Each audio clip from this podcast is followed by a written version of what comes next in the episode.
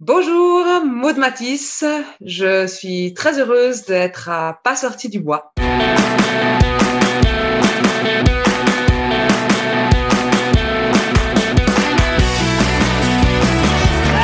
messieurs, votre gagnant du 110 Si tu commences à te sentir bien en courant un ultramarathon, fais-toi-en pas, ça va passer. Grand champion du 125 km. Si vous connaissez pas ou peu NAC, c'est le temps que ça change. Écoutez, c'est des produits qui sont faits par et pour des athlètes d'endurance, puis ça paraît. Les nouvelles barres Ultra Énergie sont révolutionnaires avec leur ratio 4 pour 1 en termes de glucides versus protéines. Et en plus, ben, le goût est malade. Pour vrai, c'est ça que ça vous prend pour vos longs entraînements puis vos courses. NAC offre à mes auditeurs un rabais de 15% sur tous ses produits. Va sur nacbar.com, choisis la saveur qui tente et utilise le code promo pas sorti du bois, P-A-S-S-O-R-T-I-D-U-B-O-I-S, tout en majuscule. Merci NAC et bonne écoute. Ouais, ben, on n'est pas sorti du bois, hein? Bonjour tout le monde, bienvenue à ce 16e épisode de Pas sorti du bois. Aujourd'hui, j'ai le bonheur et l'honneur de recevoir Maude Matisse, une coureuse suisse de calibre international. En fait, c'est la numéro un mondiale présentement. Donc, bonjour Maude. Bonjour. Merci beaucoup d'être là avec moi. C'est vraiment très très tripant de t'avoir, comme on dit par ici, tripant, euh, parce que tu sors tout juste des Golden Trail Championship où tu es ressorti euh, grande gagnante. Euh, puis ça semble être euh, un- une aventure qui était assez particulière pour tous les coureurs et les coureuses qui ont pris part. Ça avait l'air d'être un beau euh, un beau concept de course. Puis j'ai j'ai très hâte qu'on puisse euh, en jaser ensemble. Oui, alors déjà, on était tous euh, très très contents de pouvoir courir parce que bah, jusqu'au dernier moment, euh, bah, on n'y croyait pas. hein. Et, euh, et en plus, euh, c'est très particulier de courir quatre jours de suite comme ça, pas même cinq. Ah oui. Donc, euh, bah, c'était une très très belle expérience. Cool. Bon, on aura l'occasion d'entrer en détail de, de cette belle course-là. Avant d'aller plus loin, ma question classique de début d'épisode, qu'est-ce que tu bois, Maude? Alors euh, là, je aujourd'hui, enfin, c'est juste euh, une grosse tasse de thé. C'est le cas de le dire, que- une grosse tasse. Voilà, il y a 5 décis. Parce que voilà, j'étais j'étais à table jusqu'à 4 heures cet après-midi Ah. chez mes beaux-parents et c'est plutôt un thé euh, digestif, on va dire. bon, ben c'est parfait. De mon côté, moi, j'ai une bière fleurie halte de la microbrasserie Silo. Ah, Donc, euh, j'en profite pour remercier mon partenaire, euh, les boutiques de bière à Montréal, Cheers. Donc, c'est un dépanneur à bière, comme on appelle ici. Donc, c'est un magasin de bière qui est énorme, qui ont vraiment beaucoup de contenu. Puis, gens de Montréal, euh, si vous avez l'occasion de découvrir les boutiques Cheers, ça vaut la peine. En plus, ils vous livrent votre bière directement chez vous. Donc, pour l'instant, ce n'est qu'à Montréal. Fait que même moi, à Québec, j'ai pas accès à ça. Maud en Suisse non plus. Mais gens de Montréal qui nous écoutez, les boutiques Cheers, c'est à découvrir. Donc, euh, merci pour cette bière qui a une superbe petite canette, un branding très épuré, très blanc. Donc, Maude, pour ceux qui pourraient peut-être moins te connaître, euh, j'aimerais que tu te présentes euh, comment la course est entrée dans ta vie, puis comment les Golden Trail Championship, du moment où tu as décidé de courir jusqu'à aujourd'hui, parle-nous un peu de ton parcours. Puis moi, après, ben, j'ai quelques notes que je me suis prises, puis peut-être que je pourrais faire le palmarès complet, parce que c'est quand même très impressionnant quand on regarde ça. Alors, c'est, euh, je suis née en fait dans une famille euh, sportive, hein, donc euh, mes parents faisaient de l'athlétisme, donc sur les stades, et puis c'est comme ça que j'ai commencé à mes 9 ans. Euh, ma maman entraînait euh, dans un club, et puis jusqu'à mes 18 ans, j'ai fait de l'athlétisme, euh, pas un très haut niveau, mais je m'entraînais quand même régulièrement, 5-6 fois par semaine. J'ai jamais été très très forte euh, dans une discipline, mais j'étais moyenne partout. Euh, j'ai quand même obtenu quelques bons résultats au, à, au à la perche. Et ensuite, euh, à 18 ans, j'en avais un petit peu marre d'être toujours sur ces stades et j'ai rencontré mon mari qui faisait de la course à pied et du ski alpinisme l'hiver. Et puis c'est comme ça que j'ai commencé avec lui. Donc j'ai totalement arrêté l'athlétisme et je me suis mise à des sports d'endurance, à ces deux sports d'endurance. Et au début, vraiment dans l'idée de me faire plaisir, j'avais plus envie de faire de compétition. Mais voilà, le virus m'a vite rattrapé. J'ai commencé à, à m'entraîner un peu plus, à faire des, des compétitions, à avoir de bons résultats. Et puis ça a été un cercle vicieux, hein, donc positif, puisque ben voilà, je, comme tout le monde, dès que les résultats ils commencent à venir, on voit qu'on progresse, on a envie de faire plus de compétitions. De fil en aiguille, euh, bah, ça s'est fait comme ça. J'ai pu rentrer euh, dès 2012 euh, dans, dans l'équipe nationale de, de ski alpinisme. Après, j'ai pu faire partie d'une équipe de course à pied de montagne. Euh, j'ai commencé à faire mes premiers championnats internationaux, euh, donc c'était déjà 2013, 2012, 2013. En 2012, j'ai aussi eu mon ma première fille, enfin mon premier enfant. Et puis suite à cette première grossesse, j'ai vraiment euh, eu de, encore de meilleurs résultats parce que j'ai pu m'entraîner pendant cette première grossesse. Donc euh, voilà. Et jusqu'à aujourd'hui, au fait, j'ai j'ai pas arrêté de, de progresser. Euh, et en 2012, euh, ouais, ouais 2012, j'ai arrêté de travailler pour euh, vraiment me consacrer qu'au sport. Alors au début, j'arrivais pas à en vivre, hein, donc euh, on tournait sur le salaire à mon mari. Et depuis le 2018, je peux vraiment dire que j'arrive à en vivre. Donc je suis passée pro euh, avec les résultats, ben voilà, d'aujourd'hui, un joli palmarès et en course à pied et en scalpinisme.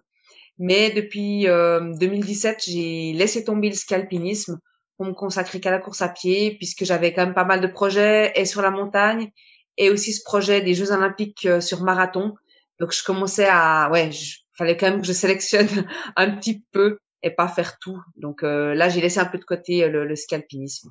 OK, voilà. c'est ça, c'est vraiment un, parcours euh, qui t'a mené justement à cette course-là, puis à prioriser la course dans ta vie. Puis je suppose que plus on en fait, plus on, comme tu disais, le, virus arrive, la piqûre se donne, puis quand les résultats sont là aussi, puis force est d'admettre que les résultats sont là. Euh, je veux pas te gêner en, en, en, déblatérant sur tes résultats, mais je pense qu'il faut le dire quand même. En ce moment, tu es la numéro un mondiale, euh, si on se fie euh, au palmarès à la cote ITRA, donc International Trail Running Association, la numéro un mondiale. Euh, trois fois championne d'Europe en course en montagne, six fois championne suisse de course en montagne. Euh, l'année passée, tu as remporté la Sierzinal euh, avec Kylian qui l'a remporté du côté masculin, tous deux en vous deux en, battant le record du parcours. Euh, donc ça, c'est super impressionnant. Cette année, pareil encore, nouveau résultat, de, nouvelle course de Sierzinal, un peu particulière dans le contexte de COVID, mais une victoire là aussi. Puis ensuite, ben, le Pikes Peak Marathon l'année passée, qui est une course mythique aux États-Unis, un marathon de montagne que tu as remporté en une fois de plus euh, allant chercher le record du parcours. Donc, euh, Golden Trail Championship l'an passé. Cette année, le Golden Trail... Euh, en fait, l'an passé, c'était les Golden Trail Series. Cette année, c'est le Championship et tout ça. Euh, je trouve ça intéressant de, te parler parce que depuis que j'ai lancé ce balado-là, on, on en est au 16e épisode, j'ai couvert un large spectre de ce qui est la course en sentier parce que il y a plein de choses. On entend beaucoup parler des ultras euh, qui gagnent en popularité. J'ai rencontré beaucoup d'athlètes d'ultra. Euh, j'ai rencontré des gens qui font des courses en autonomie, des FKT, notamment Mathieu Blanchard, ton coéquipier chez, chez Salomon, qui a fait des FKT cette année. J'ai parlé à aussi Stephanie Simpson, qui est une championne canadienne de course en ultra, mais sur route. Et là, on a quelque chose qui est un peu différent, qui est peut-être moins populaire au Québec pour les auditeurs qui écoutent, mais qui, je pense qu'en France, c'est très populaire. C'est les marathons de montagne ou les, j'aime pas dire courte distance parce que ça demeure des 25, 30, 40 kilomètres, mais comparé à l'ultra, c'est des formats plus courts, mais beaucoup plus rapides. Euh, c'est un format sur lequel euh, euh, Kylian a eu beaucoup de succès. Puis euh, ici, peut-être les gens sont moins familiers avec ce format-là de Sky Race, mais je pense qu'en si je me trompe pas, en Europe, en Suisse, en Italie, en France, c'est vraiment très populaire. Puis euh, il y a beaucoup, beaucoup d'athlètes qui, qui parcourent ça. Puis dans les dernières années, je sais que le Golden Trail Series a peut-être je, suis moins familier, fait que tu peux me dire si je me trompe, mais un, peu repris le flambeau du Skyrunner World Series, qui était euh, les courses comme Sierzinal, Zegama, le marathon du Mont Blanc, des, des, des formats euh, type marathon avec des 1500, 2000, 2500 mètres de, de D+. Fait que parle-moi un peu du skyrunning ou de, de, cette course en santé, ces marathons de montagne-là, à quel point c'est gros puis c'est fort en, en Europe?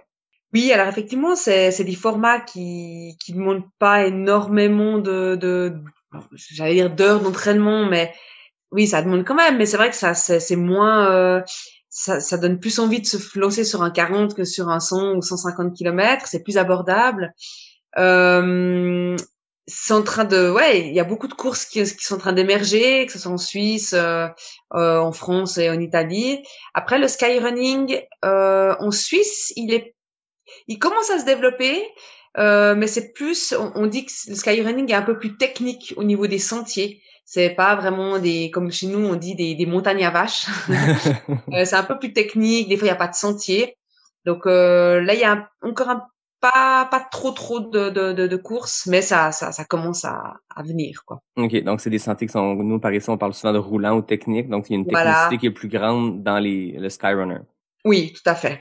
Ok mais ça reste que longtemps dans le Skyrunner World Series, on avait des courses comme le Pikes Peak Marathon, le, le Speed Goat aux États-Unis, puis Marathon du Mont Blanc, Sierra Zinal, Zegama, qui sont dans les courses qui, à mes yeux, en tout cas, de, quand on suit le sport euh, de notre côté de l'océan, ça, ça semble être les, les grandes courses plus prestigieuses qui ont une grande tradition aussi. C'est des courses qui sont là depuis très longtemps, qui, bien avant que les ultras soient, soient populaires, puis les UTMB, ces choses-là, il y avait ces courses-là qui existaient. Et puis c'est des, des, courses euh, de référence. Tout le monde sait quel chrono vaut. Enfin, si c'est comme les marathons. Hein, si on dit bah je vaux trois heures sur marathon, tout le monde sait ce que ça veut dire.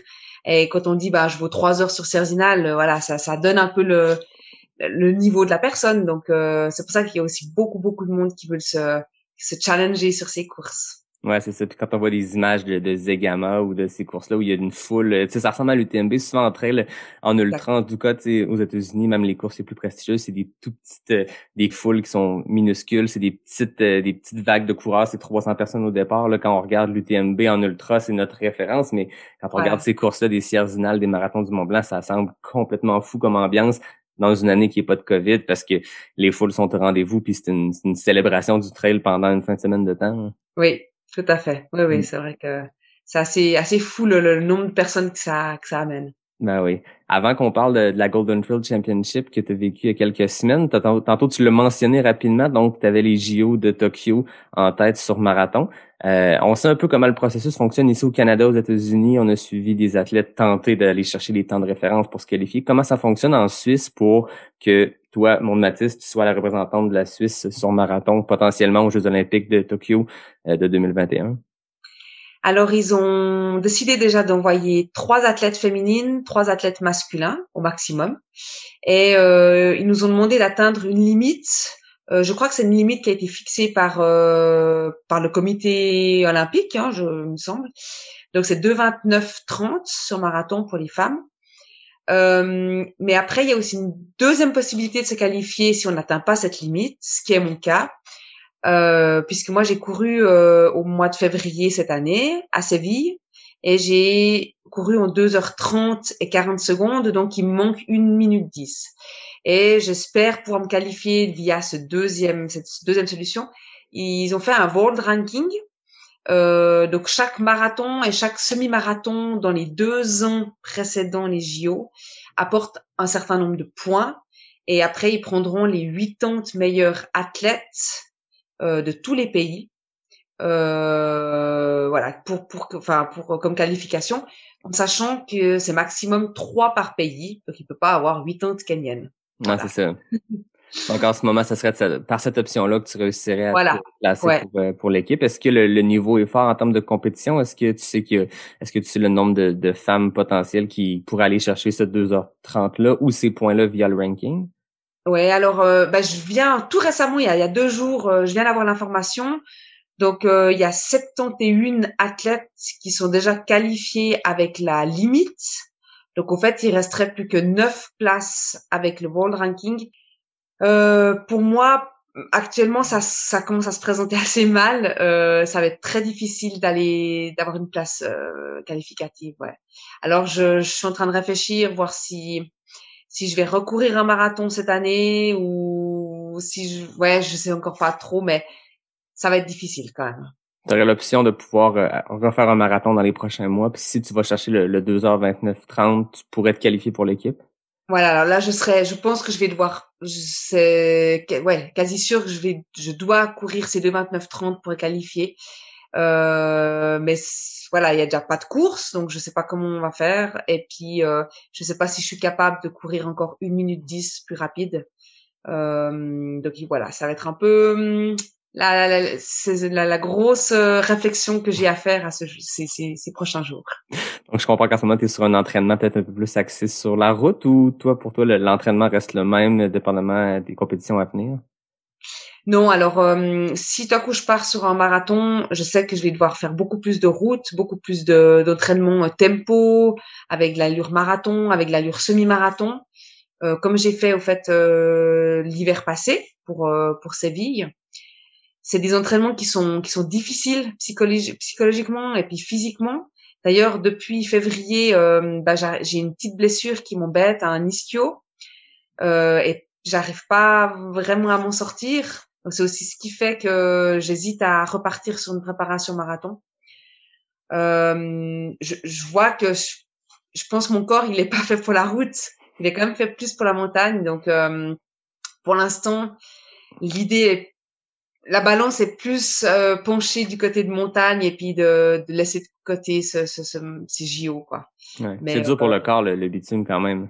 Ouais, ça ça use quoi. euh, Et puis je pense qu'on a des voilà physiologiquement on a des organismes qui sont faits pour la route et, et d'autres pour la montagne et puis euh, bah ouais moi c'est clair que je suis plus pour la montagne. À regarder le palmarès, ben, ça reste qu'un marathon en 2h30, c'est, c'est extrêmement impressionnant. T'es à t'es 1 minute 10, on sait qu'en route sur marathon, c'est, c'est des temps qui sont, c'est, c'est beaucoup retranché une minute rendu à ce niveau-là. Mais ça demeure que 2h30 sur marathon, c'est, c'est très impressionnant. Je comprends que les JO étaient un peu un rêve pour toi. Oui, voilà, c'était. Je pense que c'est une des. Ce sera les. Ouais, ça aurait été les premiers et derniers JO. Après, euh, bah voilà, j'ai 33 ans, ça veut dire dans 4 ans, j'aurai 37. Alors c'est encore possible, mais est-ce que j'aurai l'envie, la motivation pour euh, pour m'entraîner sur route?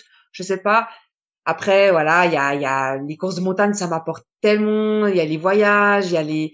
Bah c'est aussi des marathons, donc. euh, c'est un rêve d'aller à Tokyo, d'aller à ces, ces jeux, mais euh, il y a d'autres rêves, donc euh, c'est pas grave quoi. Ben non, c'est ça. Non, puis force est d'admettre que tu as beaucoup de succès dans la course en montagne. Peut-être comme Ouais. tu disais, chacun est, est fait pour. Il y a des coureurs de route qui voudraient s'essayer sur la montagne, puis ça ferait pas le type de, de, de sol, le type de d'entraînement peut-être serait différent. Toi, dans ton cas, ben je pense que tu es très fort sur les deux, mais avoir les, les succès que tu as présentement dans les dernières années sur trail, euh, c'est ça semble être ton, ton dada. ouais, tout à fait. Donc, si on vient euh, à, à- qu'à parler des Golden Trail Championship cette année, ça part des Golden Trail Series, qui est une série de courses, comme je l'expliquais tantôt, de, de, de marathon de montagne, où, tu sais, entre 30 et 42 kilomètres euh, sur montagne. Ça a commencé en 2018, l'année passée.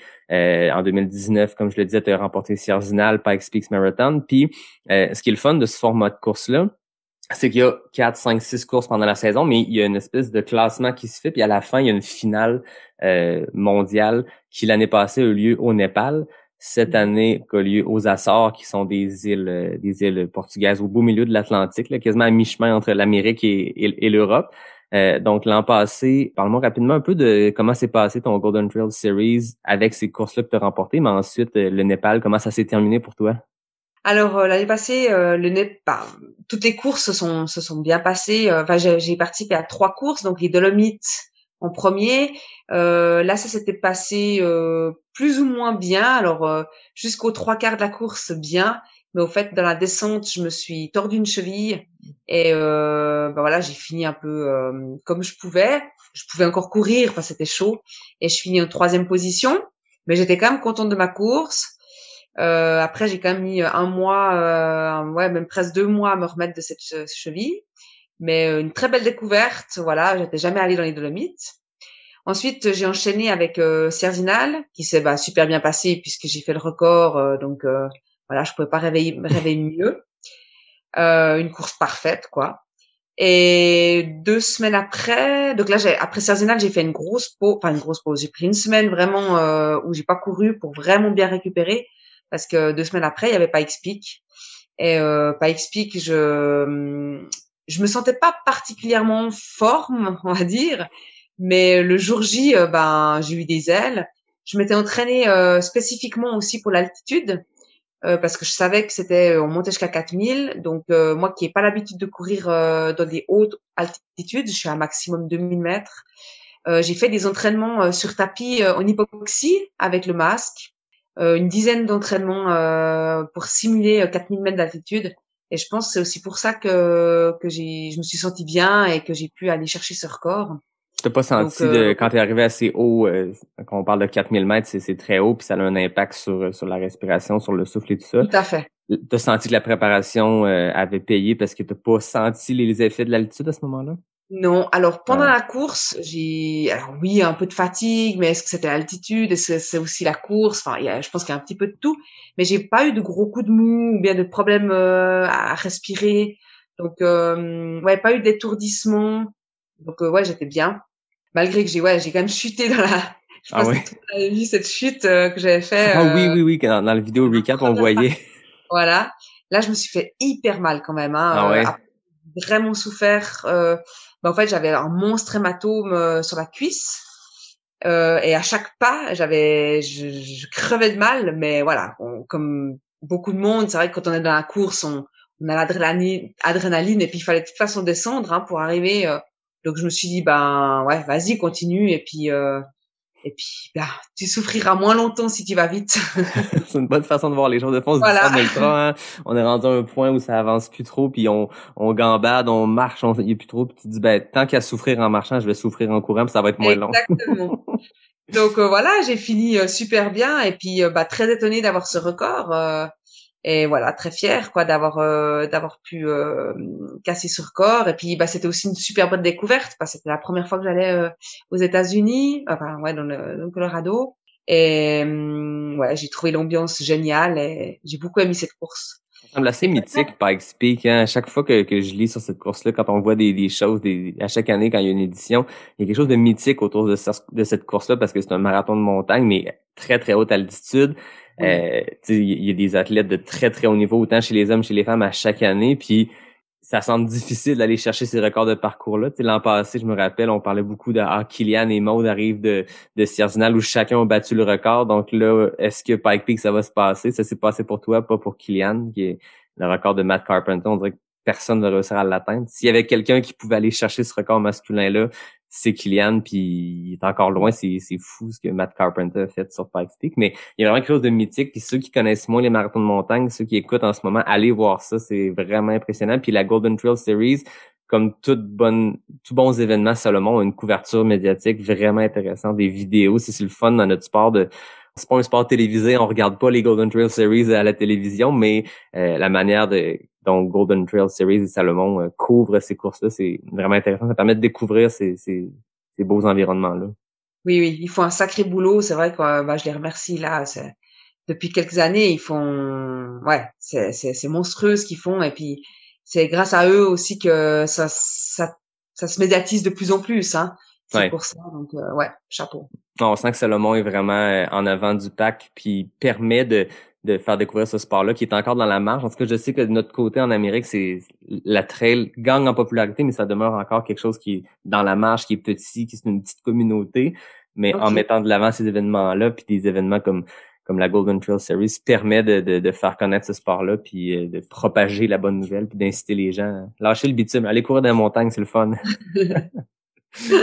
Juste bah après comme tu me disais bah euh, il y a eu la finale donc euh, au Mhm. Népal et euh, bah là j'étais hum, c'était assez spécial au fait parce qu'on était en même temps c'était un peu des vacances parce qu'on était invités là-bas donc euh, on était moi j'étais avec mon mari c'était deux semaines de vacances superbes en plus dans un pays euh, super dépaysant donc euh, il y avait en même temps cette ambivalence j'avais envie de profiter des vacances je me sentais pas du tout en compétition mais il fallait quand même il y avait quand même cette compétition donc euh, jusqu'au dernier moment, euh, la motivation, c'était ouais, est-ce que je me mets à fond ou est-ce que je profite? Enfin bref. Et puis euh, bah, le jour J, euh, j'avais quand même envie de, de, de courir et de bien faire. Mais malheureusement, au bout de 13 kilomètres, j'ai perdu mon chemin Hmm. avec deux, deux, trois autres coureurs. Et euh, donc voilà, je me suis dit bon, je suis plus dans la course, fini, voilà, bref. Et par chance, j'ai au bout de quelques kilomètres, j'ai pu rejoindre le parcours et euh, passer par par tous les points en fait de de de, de contrôle. Et donc toute la course, on me disait ah euh, euh, ouais c'est bon, t'es dans la course, euh, c'est bon, t'as pas passé par t'as passé par tous les points, donc tu peux continuer, t'es dans le classement. Et puis des moments, je me disais mais non, ils vont me disqualifier, c'est pas possible. Alors toute la course, euh, bah j'étais euh, un petit peu euh, entre deux. Est-ce que je tire parce que je suis encore dans le classement ou est-ce que je lâche parce que je vais être disqualifiée? Pour finir, j'ai quand même été jusqu'à l'arrivée, j'ai donné le maximum et puis euh, bah à l'arrivée ils m'ont disqualifié, ce qui était juste hein, pour moi. euh, voilà, j'ai trouvé j'ai trouvé correct. Euh, mais euh, j'étais contente parce que ben ouais j'ai quand même fait la course plus ou moins et, et c'était une superbe expérience quoi. Le paysage doit être exceptionnel. là. Ouais, tout c'est ça, la finale, vous étiez quelques athlètes, je pense que c'était ceux qui avaient mieux performé dans les, les, les courses de la saison de la Golden Trail Series. C'est que vous étiez combien d'athlètes invités là-bas? euh? Alors 11. Ok, tout ça, seulement 11. Ouais, alors enfin euh, 11 euh, c'était comment? Euh, Oui, 11 euh, 11 finalistes, enfin 11 euh, qualifiés, mais après la course était ouverte euh, aux Népalais et puis Ok. euh, c'était un- c'est- il y avait une partie populaire. Donc là les gens pouvaient s'inscrire euh, ouais, sur euh, Ok, c'était dans le cadre d'une course. tout à fait.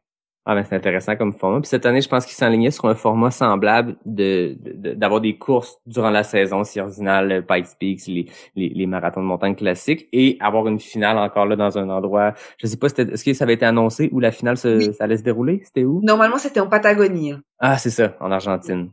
Et finalement, ben la COVID arrive, tous les événements où à peu près ont eu lieu, ont pas eu lieu, ont été annulés. Il y a eu Cerzinal qui ont fait un format, euh, je pense avec quelques athlètes élites, puis un mois de compétition ouverte aux gens sur le parcours et tout. Mais ça demeure que chaque course de la, série a été euh, annulée, ce qui fait que la Golden Trail Series s'est transformée en Golden Trail Championship. Puis là, c'est ce qui nous intéresse ici, c'est qu'ils ont organisé une course par étape, donc quelque chose qui, était nouveau pour leur, leur série de courses dans les Açores euh, des îles portugaises.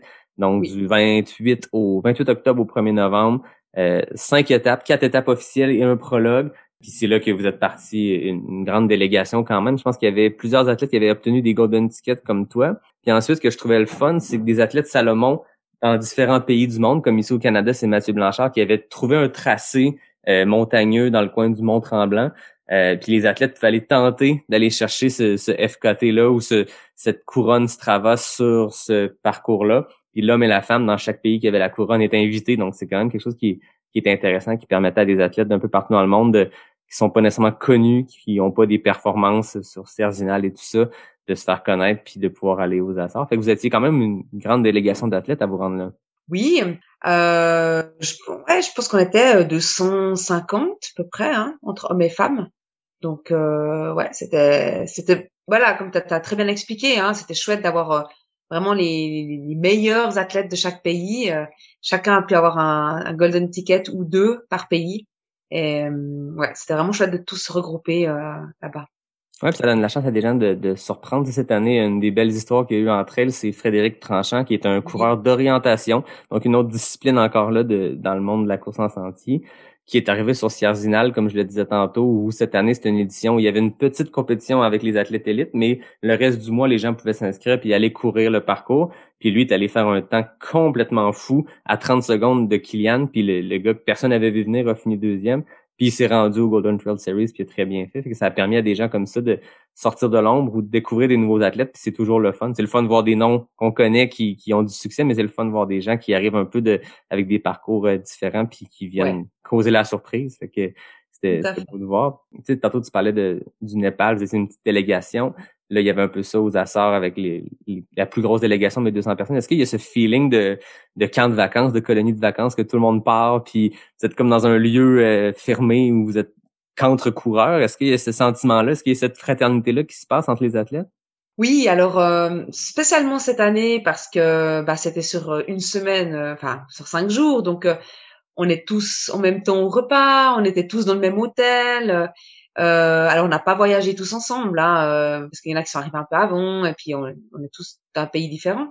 Mais euh, il y avait vraiment cette, euh, cet esprit convivial, cet esprit de groupe. Et puis avant les départs, on avait chaque fois environ 30, 40 minutes de bus qui nous amenait sur le lieu de départ.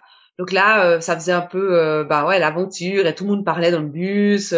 C'était vraiment sympathique. Euh, ouais, puis de, bah, le premier jour, euh, voilà, on, on se connaît pas tous. Puis à la fin, bah, on voit qui c'est, on met des noms euh, sur des visages. Et puis, ouais, c'était vraiment, ça fait un peu colonie de vacances. Ouais. c'est ça, c'était une course en étapes. Fait que vous aviez cinq jours de compétition, un prologue assez court, puis ensuite quatre étapes entre 20 et 30 kilomètres avec des, des, des, bons dénivelés. Euh, Parle-moi un peu de la préparation pour ça, parce que je le disais, je parle un peu de ton palmarès. C'est toi, c'était ta première course en étape euh, comme ça, ce, format-là. Est-ce qu'il y a une préparation qui est différente pour toi? Parce que là, il y a, l'aspect que chaque course individuelle, c'est dans des distances, des dénivelés que tu es habitué, mais là, c'est de les faire consécutivement, quatre jours consécutifs, ça doit quand même être différent. Alors oui, c'est totalement différent. Euh, mais après, je me suis pas préparée spécifiquement pour parce que bah ouais, comme j'ai dit avant, je, moi j'étais sûre que ça allait être annulé.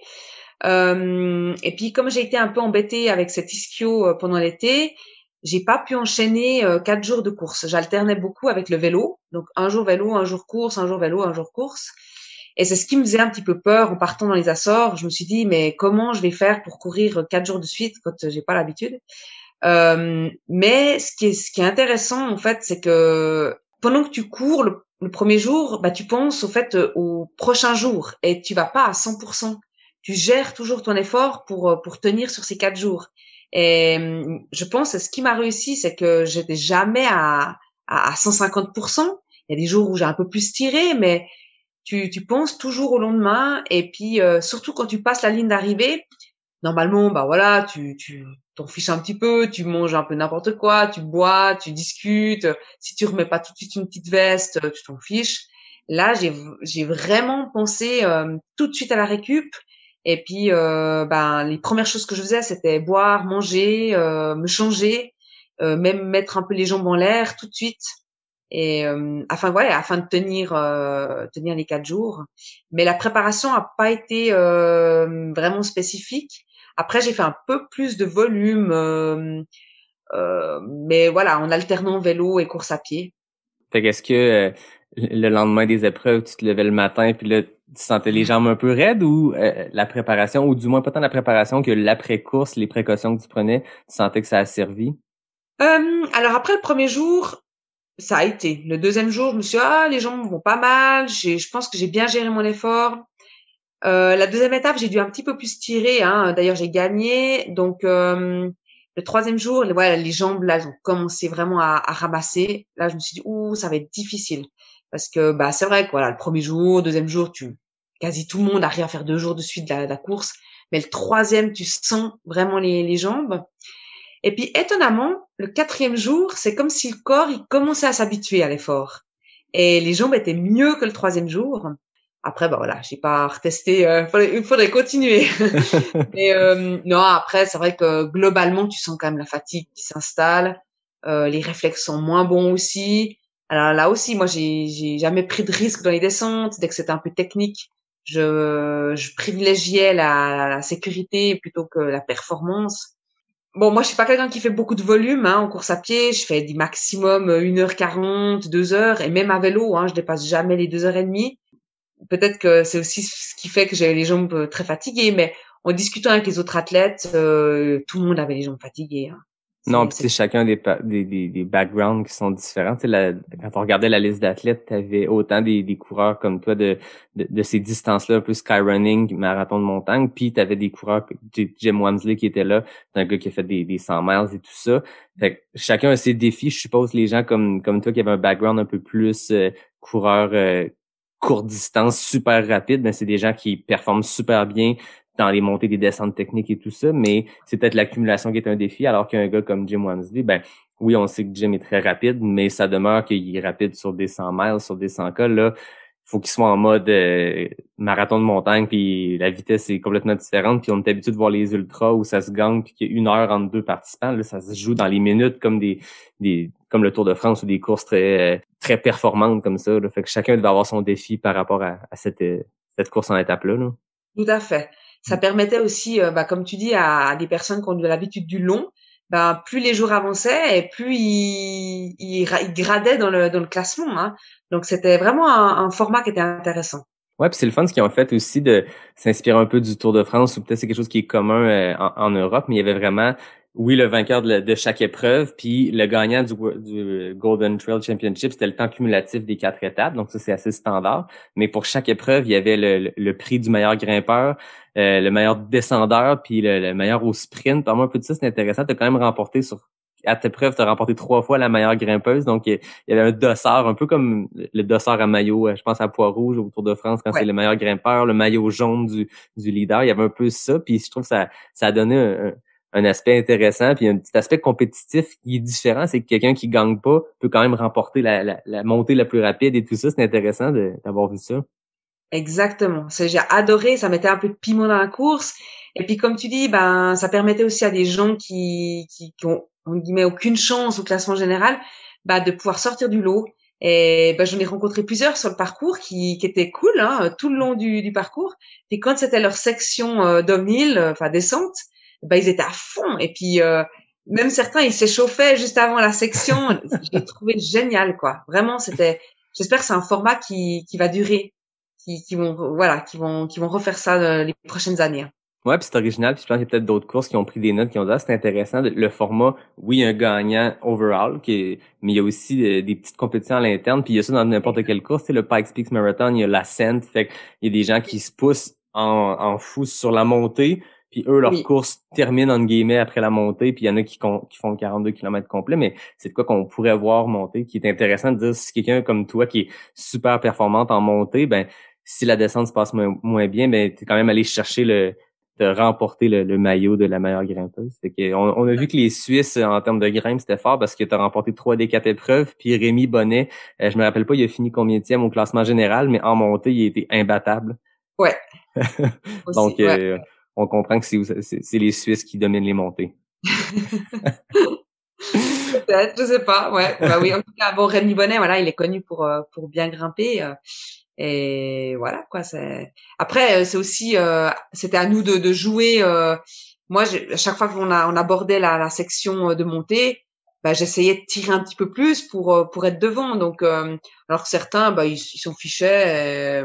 voilà, c'était c'était assez tactique quoi. Donc les deux, je pense Rémi et moi, on a on a essayé de d'avoir ce, ce, classement euh, des meilleurs grimpeurs quoi.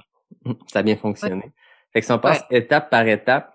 Euh, la première journée, c'était un prologue qui appelait donc un 3.5 km euh, avec 116 mètres de D+. Fait que c'est une toute petite épreuve qui était une, mise en bouche, une entrée avec avant le, le repas principal. Euh, tu l'as remporté en 17 minutes. Parle-moi un peu de ce prologue-là. Alors c'était un prologue qui était très euh, très varié, très casse-pattes parce que bah, ça ça montait, ça descendait, ça remontait, ça redescendait. Des, des, parties roulantes, des parties techniques, et même une partie dans le sable. Euh, donc ça ça nous a bien bien cassé pour euh, les quatre jours suivants. mais très joli parcours qui était au bord de l'eau. Euh, bah moi, je, ma, ma, ma stratégie, c'était quand même de faire une bonne course parce que j'avais j'avais envie d'être bien classé. Enfin, le prologue, au fait, déterminait. Enfin, le classement du prologue déterminait notre, euh, notre, notre place sur la ligne de départ du premier de la première étape. Un peu comme en Formule 1, les, les qualifications. Voilà, exactement. Donc, euh, ben moi, j'avais pas envie d'être euh, derrière euh, lors, de la première étape. Donc, je me suis quand même, on va, dire que j'étais pas à 100%, mais je pense qu'à 95%, j'ai quand même bien tiré. J'ai gagné son, son, bah, ouais, c'était quand même une surprise parce que euh, je pensais qu'il y en a qui, qui iraient plus vite que moi parce que je suis pas quelqu'un qui, qui suis très euh, rapide, on va dire. J'ai assez, ouais, le format de course de deux heures me convient bien, mais pas, euh, pas 20 minutes ça t'a bien permis de, de, te positionner puis d'être dans les dans la première vague après ça pour le reste le reste de la compétition. Et puis ça m'a fait aussi un bon un bon décrassage on va dire mm. euh, parce que je m'étais bien reposé avant. Donc ça ça m'a permis de juste donner euh, le petit coup de fouet euh, avant les, les, étapes principales. De se délier les jambes un peu avant de commencer. Voilà. J'ai vu que la température semblait, peut-être on va en parler d'étape en étape, mais la température semblait être un enjeu aussi dans ces courses-là parce que on s'attend à un décor paradisiaque quand on parle des îles portugaises dans l'Atlantique et finalement c'est pas du tout ce qui s'est produit. On a vu des, images, c'était la bouette jusqu'aux genoux, puis c'était le, vent, le froid, ça avait l'air assez extrême comme condition. Exactement. Moi, j'imaginais euh, le chaud, le soleil. Euh, d'ailleurs, je me réjouissais de cette semaine euh, au soleil. Et puis, on n'a pas eu de la chance avec la météo.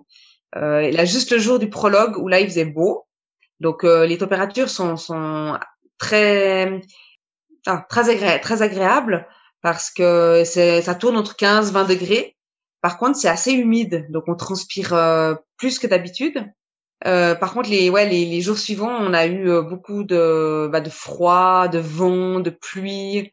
Le premier jour, on a eu de la pluie, euh, et puis bah voilà, les sentiers c'était euh, catastrophique sur des sur des moments. C'est la boue jusqu'aux genoux, hyper glissant bah beaucoup d'eau quoi bien sûr euh, ouais. C'était pas comme j'avais imaginé. On est loin des petites vacances d'une semaine que, que peut-être les, les, gens s'imaginaient quand ils pensaient à cette cette semaine là dans les Açores. Tout à fait ouais. C'était vraiment ouais j'aurais pas j'aurais pas pensé ça ça aura peut-être participé à rendre le défi encore plus difficile parce qu'il y avait l'aspect étape. C'était des courses assez avec des bons dénivelés. Puis je pense qu'il y avait beaucoup de, euh, de variations, de, de, technicité des sentiers, de végétation. Il y avait un peu de tout. Mais là, en plus, qu'on ajoute le fait que les sommets sont venteux puis que c'est super humide, c'est un bon défi pour tout le monde. Oui, alors tout à fait. Bah, c'est vrai que ça, ça mettait un peu de piment. C'était assez ludique sur le moment. Euh, mais j'en ai aussi, des fois, j'en avais ras-le-bol et je, je jurais dans la course. Euh, après, ce qui change aussi, c'est le, le, temps de course, parce que moi, j'imaginais plutôt des, quand j'ai vu hein, les profils, euh, j'imaginais deux heures, deux heures et demie de course chaque jour. Et au fait, ça a été plus proche des trois heures. Donc là aussi mentalement, c'est, comme on dit, tu t'en prends un coup parce que tu pars sur deux heures, deux heures et demie. Puis au fait, chaque fois, tu as une demi-heure de plus. Euh, c'est dur, quoi. Euh, c'est beaucoup plus long que d'habitude. Non, c'est ça, ça joue sur le moral. Voilà, exact. L'avantage, c'est que ben, l'avantage, c'est le fait que tout le monde a un peu les mêmes conditions, fait qu'au moins tout le monde est dans le même bateau. Euh, donc, si on parle de la première étape, c'est un 25 km de 1100 mètres de D+. Parle-moi un peu de cette étape-là où tu as fini, tu as terminé deuxième en 2h16. Alors, c'était une étape euh, qui était très technique. C'était la plus technique des quatre jours. Euh, donc, vraiment, que ce soit à la montée, euh, à la descente, il y a peut-être juste la fin qui était un peu plus roulante. Euh, il y a même des moments où c'était, on pouvait même pas courir, quoi. C'était un tout petit chemin sinueux dans la forêt, avec la boue jusqu'aux genoux. Euh, on devait s'accrocher aux arbres pour pas glisser, pour pouvoir grimper. Euh, ensuite, on arrivait euh, donc au sommet. C'était le long d'un cratère euh, autour du volcan. Et bah, en fait, on voyait rien parce qu'on était dans le brouillard. voilà. Après la descente technique et puis un peu plus roulante sur la fin. Donc là, moi, j'ai fait la course euh, quasi seule, tout le temps. Il y a juste Tove, donc euh, la suédoise, hein, Tove Alexanderson, qui m'a passé dans, au sommet de la première montée comme un boulet de canon. Ah ouais. Euh, et je me suis même pas accrochée à elle parce que elle a, c'était impressionnant quoi, la vitesse qu'elle allait. Elle a pris beaucoup de risques aussi dans la descente. Moi, j'ai, comme j'ai dit avant, j'ai pas pris de risques, j'ai, j'ai été mollo. Et à l'arrivée, donc je, j'ai perdu, enfin, je finis deuxième euh, mais avec 7 minutes de retard sur Tove. Euh, mais je vois euh, Tove qui, a, qui est à la ligne d'arrivée, elle est entourée de Samaritains, euh, la cheville en l'air. Je me dis, ouh, elle a peut-être pris trop de risques. Et puis effectivement, elle s'est, elle s'est tordue une cheville. Ah ouais, dès le début.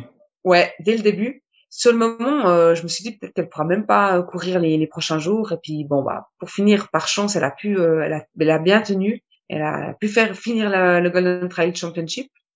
Mais euh, mais voilà, donc euh, bah moi ça ça en fait ça a tout de suite donné un peu le la couleur. Euh, elle est très forte, mais elle a laissé beaucoup de plumes lors de cette mmh première étape. Et puis par contre j'ai aussi vu que bah voilà, je pouvais pas me laisser me reposer, trop me reposer parce que dans la première descente, quand j'ai relâché un peu l'effort pour pas prendre trop de risques, ben en fait été, je me suis fait rattraper par deux deux filles, donc Rachel et puis Blondine d'Hirondelle. Et j'ai vu que voilà, je pouvais pas me permettre d'avoir de coups de mou parce que derrière ça revenait fort quoi. Puis je pense que c'est un peu comme quand on entend parler de les gens qui, qui se pèsent sur un long ultra, c'est que il y en a toujours qui vont partir en boulet de canon au début de course. Puis là, c'est un format par étape, mais ça reste que c'est le même mindset, je suppose, qui est de y aller à sa vitesse puis de s'accrocher à quelque chose de réaliste. Si tu avais essayé de t'accrocher à Tove au début puis tu avais voulu faire la descente à la vitesse pour essayer de, de, de maintenir un écart qui est plus serré que là, les 7 minutes que tu as perdu, disons, ben, peut-être que tu aurais perdu tes plumes, comme tu dis, fait que ça confirme. Quand on voit comment le reste de du Golden Championship s'est passé pour toi et pour elle, peut-être que euh, c'était la bonne stratégie qui est optée. Surtout le premier jour. Là. Oui, tout à fait. Ouais. Quand, tu sais ce qui reste, là, il reste encore trois longues étapes, faut y aller euh, intelligemment. fait que le deuxième jour, euh, on parle d'une étape à peu près semblable, donc un 25 km de 1159 mètres de D+. Je pense que c'est une étape qui a été modifiée parce que justement, tout au long de la semaine, on a vu des changements de parcours, des changements de d'itinéraire parce que la température était exécrable. Oui, alors tout à fait. Euh, le deuxième jour, je crois pas que ça a été modifié, si je ne me trompe pas. Il y a peut-être eu un ou deux kills de plus. De toute façon, il y avait toujours un peu plus parce que ah ouais. sur papier et au fait, euh, à montre, on avait toujours plus. Euh, même les dénivelés, on avait chaque fois 3, 3, même 400 mètres de dénivelé euh, en plus. Donc euh, voilà.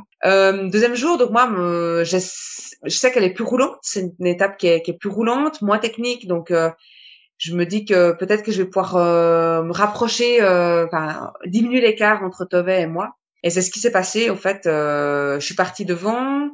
et j'ai fait course en tête toute la toute l'étape. Euh, donc ça s'est très bien passé et je finis euh, avec 2 minutes 30 d'avance euh, sur Tove et plus de 5 minutes sur la, troisième. Donc là, ça me laisse euh, un, une confortable avance pour les pour les étapes d'après. Donc là aussi, au niveau de la météo, bah, de nouveau du brouillard en haut. On était de nouveau sur le, cratère du volcan. Et puis, bon, un peu plus sec en bas. On est parti sans pluie, au moins. Mais euh, toujours, euh, toujours ce temps euh, humide, brouillard, du vent. Ouais, La- ça joue sur le mental euh, quand c'est chaque jour comme ça. Tu sais, je suppose qu'une Ouais. mauvaise journée, ça aurait été quelque chose. Mais là, chaque matin, tu te lèves. Je, je m'imagine te lever le matin, t'es un peu raide des jambes. Ah, j'espère qu'aujourd'hui, on va avoir des beaux points de vue. Parce que ça doit être magnifique, ces sommets-là, quand il n'y a pas de brouillard. Là, t'ouvres les rideaux, tu fais Oh, encore une fois la même affaire. Exactement. Ouais, ça jouait un peu sur le moral. Et puis, ouais, c'était dommage de, de rien voir en haut parce que, comme tu dis, c'est, on est aussi là pour découvrir l'île. Et puis, ben là, on voyait rien, quoi. Donc, euh, c'était dommage. Mais bon, c'est, c'est, comme ça. Et ça mettait, euh, c'était aussi des, des fois euh, rigolo de se retrouver euh, bah, dans ce brouillard. Bah là, la deuxième étape, euh, j'étais tout le temps seule. J'ai croisé personne à part Ah ouais. quelques hommes. Ça fait vraiment bizarre, quoi. Tu vois rien devant, rien derrière. Je restais focalisée sur euh, sur les drapeaux pour pas perdre mon chemin. Et ouais, c'est c'est assez euh, assez rigolo quoi de courir comme ça. T'avais appris de, de, ton petit épopée euh, au Népal l'année d'avant où t'avais pris un mauvais, mauvais sentier. Ouais. Là, je suppose que tu devais être focus sur les flags puis il fallait pas en manquer un. Exactement. Ouais ouais, là c'est vraiment. euh, je sais que c'est aussi mon point faible. Hein. euh, des fois, je suis un peu trop concentrée sur mon effort et je regarde pas où je vais et, puis je loupe les, les chemins. Donc Mhm. euh, en tout cas, la ouais, le- le- l'expérience du Népal euh, m'a fait euh, m'a appris quelque chose. Ben oui, on, je disais souvent que je parlais avec d'autres invités, puis c'est souvent le constat qu'on fait, c'est qu'on apprend plus dans les moins bonnes journées, ou tu sais, dans les DNF, Exact. dans les journées où c'était- on était dans le dur, puis qu'il a fallu s'en sortir, plutôt qu'une journée parfaite. tu sais. Il y a plein de beaux apprentissages dans la vie, mais je suppose qu'on apprend plus d'un d'une aventure comme au Népal que d'un Cierzinal qui se passe exactement comme prévu de A à Z, puis euh, Tout à fait. Hmm, Ouais. On apprend dans ces moments-là. Parles beaucoup de que, que tu étais concentré sur ton effort. euh, dans une course comme ça qui prend 2 heures, 2h30, comment tu te motives dans ta tête? Je serais curieux de comprendre. Est-ce que toi, tu, tu penses au parcours? Est-ce que tu analyses beaucoup le parcours avant ou tu te laisses surprendre par ce qui se passe? Comment, comment tu te prépares à une épreuve? Puis qu'est-ce qui se passe dans ta tête à mesure que cette épreuve-là avance? Alors, je prépare même euh, mon parcours. Bah, Je, souvent, je le, je le coupe un peu en, en morceaux. Et en fait, ça m'aide euh, sur le moment euh, parce que je sais, bah voilà, qu'il reste plus que 200 mètres de dénivelé. Après, je suis en haut. Après, je sais qu'il y a une descente. Après, il y a un ravitaillement. Voilà. Et, et souvent, quand euh, quand c'est long comme ça, deux heures, deux heures et demie, je, je me fixe des petits objectifs. Euh, bah, des fois, quand il y a la famille, je me, dis, bah voilà, dans dans trois kilomètres, il y a la famille qui est là pour t'encourager. Après, allez, t'essaies de crocher euh, jusqu'au prochain ravitaillement. Après, tu, tu peux te permettre de lâcher un tout petit peu si tu prends de l'avance. Voilà, je me fixe vraiment des, petits objectifs comme ça pour euh, pour couper la course. Euh, et puis euh, après, je pense aussi aux entraînements que j'ai faits pour cette course. Ah, c'est dommage, là, ce serait dommage d'abandonner ou de, relâcher maintenant parce que tu seras déçu. Après, à l'arrivée, tu te diras ah mais pourquoi j'ai pas j'ai pas continué comme ça sur ce même rythme? J'aurais pu faire une superbe course. Donc euh, ouais, j'essaie de m'accrocher à ce que je peux et trouver du positif dans dans la course quoi. Même qu'on est dans le creux avec la Ouais, ou jusqu'au genou. Ouais, ça avançait pas. Je voyais qu'on était à 6 7 minutes au kill. Euh, je disais oh mais c'est pas vrai, ça va être hyper long. Puis en même temps, bah je me disais mais tu vois la chance que tu as d'être là, il y en a qui sont confinés à la maison, euh, qui peuvent même pas courir, toi tu as pu voyager, tu es sur une île que tu connais pas avec d'autres athlètes, euh, bah profite et puis euh, ouais, j'essaie toujours de trouver du positif euh, dans dans ce que je vis. Ouais, puis je lisais aussi un livre de Hal Corner, qui est un coureur américain, qui disait que juste de se mettre un sourire dans le visage, puis lui, il est connu comme n'importe quelle course, peu importe comment ça va, il arrive dans les ravitaux, le gros sourire aux lèvres, puis c'est devenu un peu sa marque de commerce, puis il expliquait que il dit je le fais pour les gens parce que je veux remercier les bénévoles et tout, mais il dit je le fais pour moi parce que juste de, de se mettre un sourire dans, de se forcer à être positif, mais on on entraîne ça puis ça devient ça, ça, ça met dans un mode positif puis ça fait avancer les jambes quand quand ça quand plus rien veut avancer. là. Ouais, c'est clair. Tantôt, tu parlais que les épreuves ont toutes été un peu plus longues avec plus de D+. Toi qui sembles préparer puis puis calculer ta course en petites portions, la diviser, est-ce que ça jouait sur le mental quand t'es rendu puis tu vois pas encore le fil d'arrivée puis t'es comme là, c'est une épreuve de 25 km puis ici j'ai 25 km qu'est-ce qui se passe? Est-ce que ça joue sur le mental? Ça c'est ces Oui. surprises là Ouais, là c'est vrai que c'est dur, euh, surtout que bah c'est la fin, donc euh, t'es fatigué.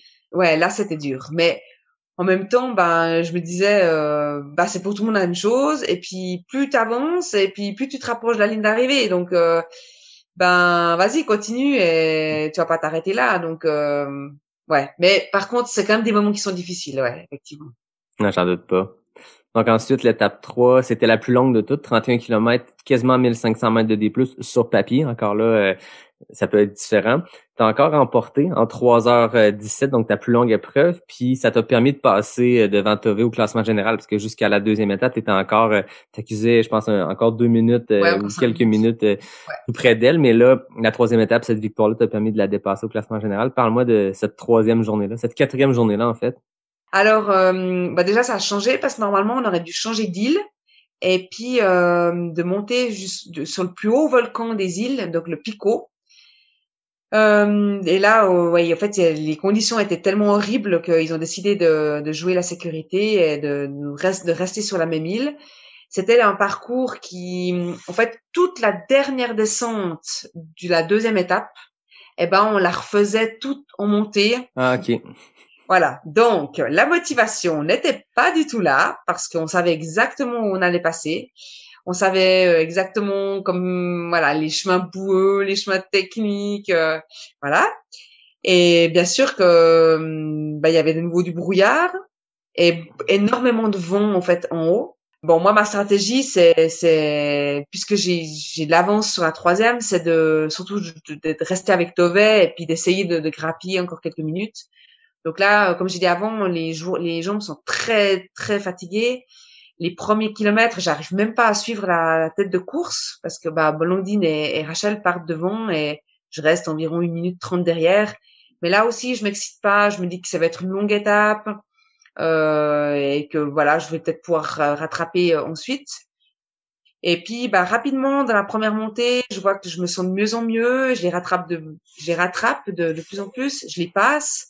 Tove, je la, je la perds de vue. Enfin, on a fait toute la première, toute la, les premiers kills ensemble, mais après elle lâche et euh, elle, est vraiment fatiguée, donc elle, on voit qu'elle a laissé des plumes dans la première étape. Et bah là, je fais aussi euh, toute euh, toute la fin de la montée seule devant. Et hum, là, bah c'est cool parce que je me dis bah je prends des minutes sur Tove et maintenant il faut juste que je tienne la cadence dans la descente pour pas qu'elle me rattrape. Et puis je fais, je suis rattrapée par euh, Rachel dans une dans une descente un peu technique. Et c'était super sympa parce qu'on fait tout, on fait 10 kilomètres ensemble à se relayer. On a un peu le même rythme, donc c'est c'est vraiment sympa quand tu es dans le brouillard euh, d'avoir quelqu'un avec qui courir. Et puis je savais que la, les 10 derniers kilomètres, donc on, ouais, en tout il y avait environ 30, 32, je sais plus exactement. Les 10 derniers kilomètres, ils sont très roulants avec beaucoup de, de, de, variations, en fait, beaucoup de montées, enfin très très vallonnées aussi. Ah, ok. Donc, euh, voilà, il fallait garder de l'énergie pour la fin. Et, et, le fait de pas être parti trop vite, ça m'a permis d'avoir pas mal d'énergie sur la fin et, et, de pouvoir passer Rachel et de gagner avec euh, bah, avec pas mal d'avance. Hein, donc je sais plus, je crois quatre ou cinq minutes sur Rachel, la même chose sur Blondine et puis plus de dix minutes d'avance sur Tove. Tu as creusé cet écart-là à cette étape. Voilà. C'était le, le point tournant? Ouais, c'est vraiment l'étape où je pense j'ai j'ai bien géré et, euh, et c'est ce qui m'a permis de faire euh, de creuser l'écart sur les autres. Donc j'abordais au fait le, le, dernier jour avec euh, vraiment une, une confortable avance et puis euh, j'ai pu euh, j'ai pu relâcher la pression et puis me dire que j'ai on guillemets plus qu'à gérer pour gagner le général. T'as juste à te euh, coller sur peu importe qui sera en tête, à moins que quelqu'un qui, qui, a déjà qui a un bon retard sur toi décide de, de se donner, mais tu connaissais les coureuses qui étaient en tête de mm. course avec toi, qui étaient en tête au général, fait que tu voulais te coller à ces filles-là puis terminer dans les temps. Puis tantôt, tu disais que tu as couru euh, beaucoup avec avec Rachel. Est-ce que dans un mode de compétition quand même, vous à un pace qui est assez rapide, on s'entend, c'est du c'est un marathon de montagne, puis surtout quand tu dis une portion qui est plus vallonnée, où on peut pousser un peu plus, c'est à bon rythme. Est-ce que vous avez quand même le, temps d'échanger, de jaser un peu à mesure que la course avance? Alors, on n'a pas tellement parlé, euh, mais euh, on était, euh, c'était un travail ensemble, on va dire. Des moments, elle, elle me tirait, des moments, je la tirais. Et puis, bah, bien sûr que bon, elle parlait anglais, alors elle disait ah good job, good job. Puis c'était vraiment sympa en fait l'échange qu'on avait, mais on n'a pas parlé parce qu'effectivement tu tu vas quand même dans un bon rythme, donc euh, t'es t'es essoufflé, tu vas pas, tu vas garder ton énergie, ton énergie. Vous avez joué euh, euh, la paisseur de l'une de l'autre, vous le, le paisseur l'un de l'autre, puis voilà, c'est intéressant quand même. Ça peut être le fun aussi parce que souvent les, les, les courses, les longues étapes et tout comme ça, c'est le fun d'avoir quelqu'un, un, un lapin, là, quelqu'un après qui courir puis de, de pouvoir euh, s'accoter sur euh, un pace puis après ça pouvoir rendre l'appareil à l'autre, ça doit être intéressant. puis C'est une belle relation qui se crée. hein. Tout à fait. Donc, quatrième étape. Quatrième et dernière étape, tu arrives là avec une bonne avance au classement général. Euh, c'est une étape de 30 km avec quasiment 1400 mètres de, de D+. Comment ça s'est passé cette dernière journée-là? Est-ce que tu as appliqué ta stratégie de, de coller au- au- aux têtes de course puis euh, de, de remporter comme ça? Oui, alors tout à fait. Euh, donc bon, pour finir, l'étape a aussi été modifiée et puis on était dans le bus pour nous amener au départ quand on a su qu'il y avait 5 kilomètres de plus. donc là, ouais, bon voilà, c'est c'est le truc qui tue, quoi, vraiment euh, avant le départ. Moi, mon, ma, ma stratégie, c'était de rester euh, avec Rachel. Enfin, je pensais que c'était Rachel qui allait être devant parce que elle est, elle a, elle a monté hein, au fil des étapes, euh, elle allait de plus en plus vite. Et puis, bah, Tove, je savais qu'elle était, elle était derrière, enfin, qu'elle était très fatiguée. Donc, je pensais que le, la tête de course serait euh, entre Rachel et Blondine. Et euh, rapidement, en fait, on a fait euh, course en tête avec Rachel. Moi, je me suis calée sur son rythme. Le but, c'était de rester avec elle. Et puis, on a creusé l'écart euh, avec les autres. Et on a fait euh, bah, jusqu'à mi-course euh, ensemble euh, à se relayer. Et là, on échangeait de- des fois des deux trois mots euh, euh, courts, hein, mais vraiment c'était. Moi, j'avais rien à y gagner de de de d'aller devant et puis de, de prendre encore cinq minutes quoi donc euh, mon, mon- objectif c'était le classement de général et puis elle ben elle m'avait dit ouais ce serait cool si on pouvait courir ensemble donc euh, voilà c'est ce qui s'est fait on s'est juste perdu un peu de vue euh, en arrivant au sommet parce qu'il y avait de nouveau un monstre brouillard et puis moi j'avais envie dans la section euh, de grimpe hein, donc la, euh, la- voilà mais de meilleur enfin j'avais envie de gagner de, nouveau cette section de grimpe donc j'ai j'ai accéléré un tout petit peu la cadence puis là, après, je l'ai perdu de vue, mais elle m'a rattrapé 6 ou 7 kilomètres après. Et puis, on a, on a refini la course. Alors, pas collés euh, ensemble, mais on, on se voyait tout le temps. On était à 15, 20 secondes l'une de l'autre. Et puis, ouais, c'est dans les 6, 7 derniers kills euh, où je l'ai de nouveau, euh, enfin, peut-être un peu moins, 5 kilomètres avant l'arrivée, où je, je l'ai plus aperçu parce que c'était très sinueux. Et puis, un peu comme dans une jungle, hein, euh, où on devait presque tracer son chemin. Et puis j'ai, je me suis plantée. Au fait, euh, j'ai, j'ai, tout d'un coup, j'ai pas vu un drapeau. Ouais, j'ai, j'ai perdu peut-être une minute, une minute trente. Mais c'est avec ça, j'ai, j'ai pas pu recoller euh, Rachel.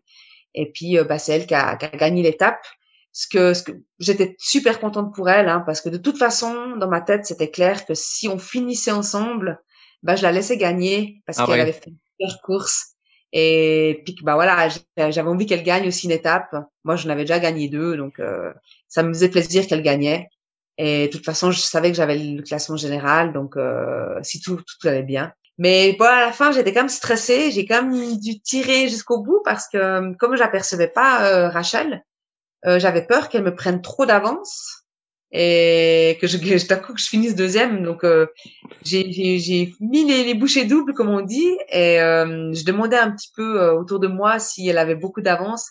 Et quand j'ai su qu'elle avait que une minute devant moi, j'ai dit ah c'est bon quoi, j'ai j'ai pas besoin de d'aller euh, trop vite et voilà j'ai fini comme ça. euh. Donc ma stratégie a j'ai j'ai pu faire un ouais comme comme je pensais quoi. Est-ce que tu as eu une petite crainte au moment où tu dis où tu as perdu ton, ton chemin quelques minutes? Est-ce que tu as eu un genre de sentiment de déjà vu? Tu t'es dit là, j'ai pas fait tout ça, puis mener euh, le classement général depuis trois jours pour finalement, parce qu'on s'entend, tu avais une bonne avance, mais tu avais une bonne avance qui, dans, dans des formats plus courts comme ça, c'est pas deux heures d'avance comme on entend dans les ultra, c'est quelques minutes. Fait que oui, Tove, oui, Rachel était derrière toi au général, mais si tu te perds puis que t'es 10 minutes à chercher ton chemin, ça peut être suffisant pour faire glisser beaucoup. Est-ce que tu as eu cette crainte-là à ce moment-là, une petite panique ou t'es demeuré calme dans, dans tout ça? Non, non, alors euh, ça a été une petite panique. Par chance, c'est vrai que j'ai, bah ça, c'est, c'est, c'est ce que j'ai appris au fait au Népal, c'est que dès que tu vois plus de drapeau euh, euh, au bout de 50 mètres, ça sert à rien d'aller plus loin, d'aller chercher un autre drapeau. Il faut revenir sur ses pas. Et donc là, j'ai, j'ai pas réfléchi longtemps. Dès que j'ai plus vu de drapeau, j'ai dit mince, je remonte tout de suite sur mes pas et puis euh, et puis je vais bien en voir un. Et avec ça, j'ai perdu, j'ai, j'ai perdu que, que une minute. Donc, euh, mais ça a été une panique, ouais. Je dit, oh non, c'est pas vrai, ça fait trois jours que je suis devant là, et puis euh, en plus il restait que trois kilomètres ou quatre kilomètres, donc euh, c'était à la toute fin et oh, je c'est pas vrai, ça va pas recommencer.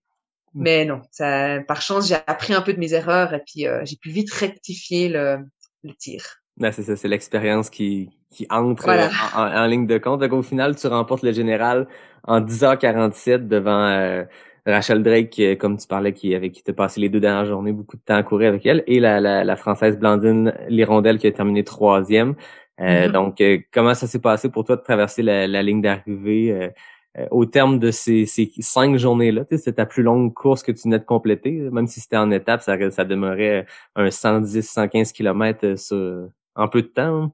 Ouais, alors bah, bien sûr, j'étais super heureuse. Hein, ben ouais de gagner ce classement général et puis super heureuse d'avoir pu terminer parce que comme j'avais dit comme j'ai dit avant euh, j'étais pas sûre de pouvoir euh, de pouvoir euh, de pouvoir courir quatre jours d'affilée comme ça avec ma blessure donc euh, ouais c'était un monstre soulagement aussi et je savais que la saison était terminée je savais que derrière cette course bah m'attendait une grosse pause une grosse coupure donc ouais vraiment que, que du bonheur, quoi. En plus, on a fini avec un peu de soleil. Ah. On a eu euh, 30, 30, 40 minutes de soleil à l'arrivée.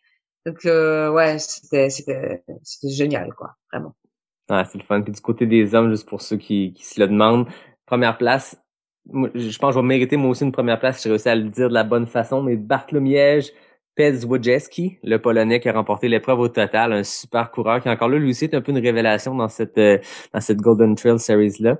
Deuxième place, Jim Wamsley qui a pas besoin de présentation et le troisième c'est Frédéric Tranchant, le coureur d'orientation que je parle un peu plus tôt qui avait causé la surprise puis qui peut-être va devenir un, un, coureur plus en mode euh, trail parce que c'est un gars qui fait de la course d'orientation euh, en Norvège puis qui, qui, est très performant dans ce dans ce sport-là. Mais là avec cette performance-là avec Cierzinal, peut-être qu'on va le voir sur des formats plus euh, course en sentier que course d'orientation, qui va peut-être causer la surprise euh, dans les prochaines années. Donc, c'est le fun de voir euh, ces gens-là. Puis, on, je suivais l'événement à distance et tout ça, puis ça avait l'air vraiment de d'une belle organisation, mais d'un beau, comme on parlait tantôt de colonie de vacances, puis une belle expérience de communauté où c'était tout le monde un peu là-dedans. Puis des fois, quand, quand tout le monde est dans le dur, puis tout le monde est dans la, la boue et le vent, ben on dirait que ça amène une légèreté parce que tout le monde est pris là-dedans en même temps puis on est comme on dit on est tous dans le même bateau. Fait que ça devait être euh, ça devait être trippant comme comme semaine comme ça. Est-ce que vous aviez du temps un peu après la course pour euh, en profiter ou tout le monde repartait assez rapidement? Non alors euh, bah, on avait le bus qui nous ramenait. Après c'est vrai que ça les journées sont se passaient super vite parce que le temps que bah, qu'on finisse la course c'était souvent une heure de l'après-midi euh, le temps que le bus nous ramène, euh, qu'on mange. Euh, bah, souvent, en fait, depuis la course, on allait directement manger au restaurant. Donc moi, je j'arrivais dans la chambre d'hôtel. Souvent, c'était deux heures, deux heures et demie l'après-midi. Le temps de se doucher, se poser quand même juste une heure dans le lit. Et après, bah en fait, bah, ça c'est aussi le désavantage d'être devant, c'est qu'il y a les contrôles antidopage. Donc chaque mmh jour, on était contrôlé. Euh, les interviews, la cérémonie de remise des récompenses. Et ben voilà, c'était déjà souvent 6 heures le soir. Et après, à 7 heures, on allait, on allait manger de nouveau. Et voilà. Après, c'est dodo et on, et rebelote le lendemain. Ouais, les journées, euh, j'avais pas vraiment le temps d'aller visiter ou de, de, de discuter euh, trois heures avec les athlètes. Quoi, ça passe très très vite. Non, non, c'est clair. Est-ce que tu penses que ton expérience, parce que tu sais, tu le disais tantôt, tu as 33 ans, ça fait, des années que tu fais ça, versus il y avait beaucoup de jeunes espoirs, des jeunes coureurs, des jeunes coureuses qui sont peut-être l'avenir de ce sport-là, qui commencent dans, à avoir des, premiers succès. Est-ce que tu penses que ton, ton expérience te donne un avantage ou les apprentissages que tu avais, ta stratégie de course, euh, est-ce que c'est ça, tu penses, qui, est combiné à la performance physique qui est venu te, donner cet avantage-là et cette victoire-là? Oui, et surtout sur euh, sur des courses comme ça par étapes. Euh, peut-être que les jeunes ils, auraient tendance à, à, partir trop vite, à voilà les deux premières étapes à, à se donner à 100 120 et puis euh, comme je disais avant, euh, bah, la récupération on la néglige souvent.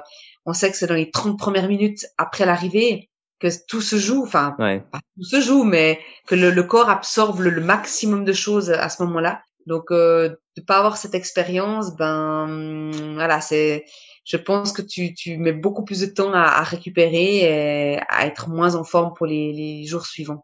Donc oui, euh, clairement, je pense que l'expérience a, a joué en ma faveur. Hmm. Côté récupération, c'était quoi ton petit rituel d'après-course? Comme tu dis, les 30 premières minutes sont déterminantes dans la récupération. Euh, c'était quoi que, à quoi ça ressemblait ton 30 minutes qui suivait ta ligne d'arrivée? Tout de suite, je, je buvais. Bon, il n'y avait pas de, de, de, ravitaillement en fait à cause du Covid. Donc euh, le matin même, je me préparais des, des petits sandwichs euh, au fromage ou au jambon. Enfin voilà, je prenais de quoi grignoter. Donc tout de suite, dans, je dirais dans les ouais, euh, 5-7 minutes après être passé la ligne d'arrivée, je mangeais mes petits sandwichs, je, je buvais beaucoup aussi, et puis euh, je m'asseyais tout de suite, je, je, je restais pas trois heures à discuter debout, euh, qui fatigue. Hein. Je mettais tout de suite euh, une veste, hein, quelque chose pour pas attraper froid. je me rhabillais, donc je dirais que dans les les dix premières minutes après être arrivé, j'étais habillée, j'avais mangé et bu. Voilà. L'important était fait. Voilà. Et puis ensuite, je, dès que ça s'était fait, j'allais tout de suite, je, je marchais jusqu'au bus. Donc il y avait 5, euh, 10 minutes de marche. Donc ça faisait un peu le, le retour au calme, hein, jusqu'au bus. Et après, bah, j'étais dans le bus, au chaud, euh, assise. Des fois, même, je mettais les jambes en l'air en attendant, parce que le bus partait pas tout de suite, on attendait les, les coureurs suivants. Ah oui. Fois, ça attendait, on attendait jusqu'à 40 minutes dans le bus. Donc, euh, voilà. Puis là, bah, au moins, j'étais assise, les jambes en l'air. Euh, je pouvais encore des fois manger un petit truc, boire quelque chose, et puis euh, au moins, j'étais j'étais tranquille, quoi. Voilà. c'est ça. Est-ce que tu es une adepte euh, du, du, foam roller, de toutes ces, ces méthodes de récupération là, après les, les, manipulations physiques, ou c'est vraiment plus côté nutrition et, et, dans les 30 minutes qui suivent que, que ça se passe pour toi?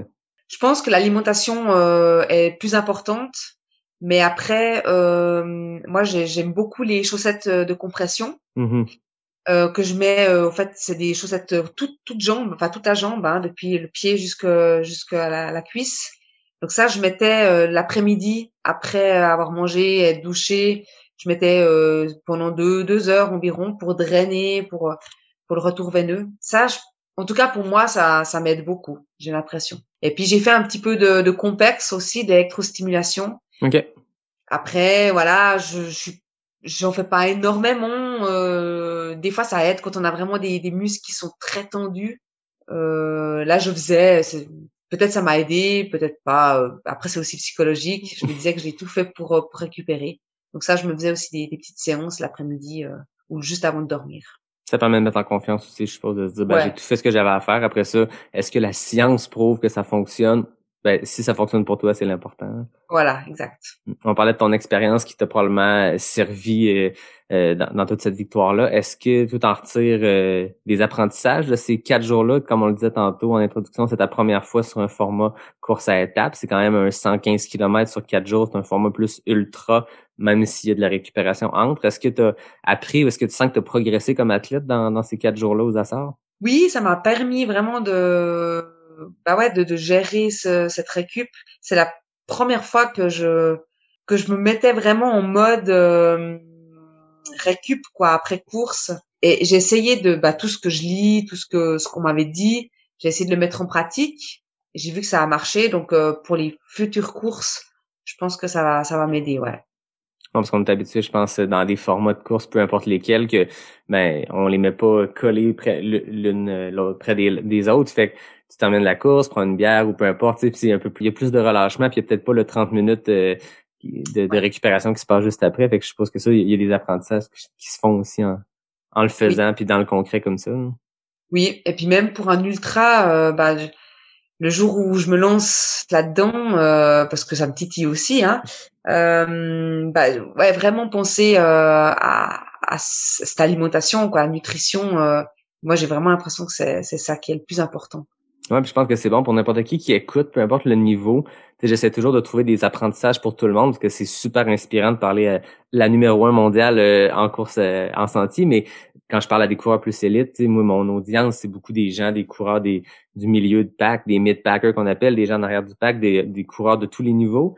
Puis je trouve que ce que tu dis là est intéressant, surtout à l'entraînement, parce que c'est rare les courses en étapes. On en a quelques-unes ici aussi au Québec, puis mais la plupart du temps, tu finis ton ultra, tu finis ta course, puis tu as un mois avant ta prochaine course. Fait que c'est pas grave si t'es plus raide des jambes le lendemain, c'est juste drôle quand tu essaies de descendre les escaliers.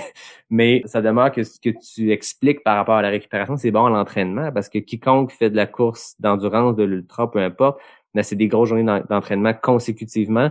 Donc, une portion de récupération qui est beaucoup plus au quotidien je pense que tout ce que tu as expliqué le 30 minutes, c'est de quoi que, que moi j'ai fait le switch cette année en jasant avec euh, nutritionniste ou même l'équipe de NAC que, que, tu connais un peu euh, des boissons, euh, que ce soit des boissons de récupération ou de la nourriture, mais le 30 minutes après, moi, c'est nouveau dans ma vie d'essayer de, prioriser ça. Le 30 minutes après un entraînement ou une grosse sortie, ben c'est là que la récupération se passe, c'est là qu'il y a le nerf de la guerre. Fait que tout ce que tu expliques sur la récupération, je trouve que c'est bon pour n'importe qui qui s'entraîne normalement plusieurs jours par semaine. Donc, c'est important de bien récupérer pour être en forme. Tout à fait. Ouais, ouais. Ça permet d'augmenter son volume aussi, hein, euh, puis de, de, de, ouais, puis de bien s'entraîner parce que si t'as pas bien récupéré, tu peux pas faire des bons entraînements. Donc, euh, ouais, c'est vraiment important.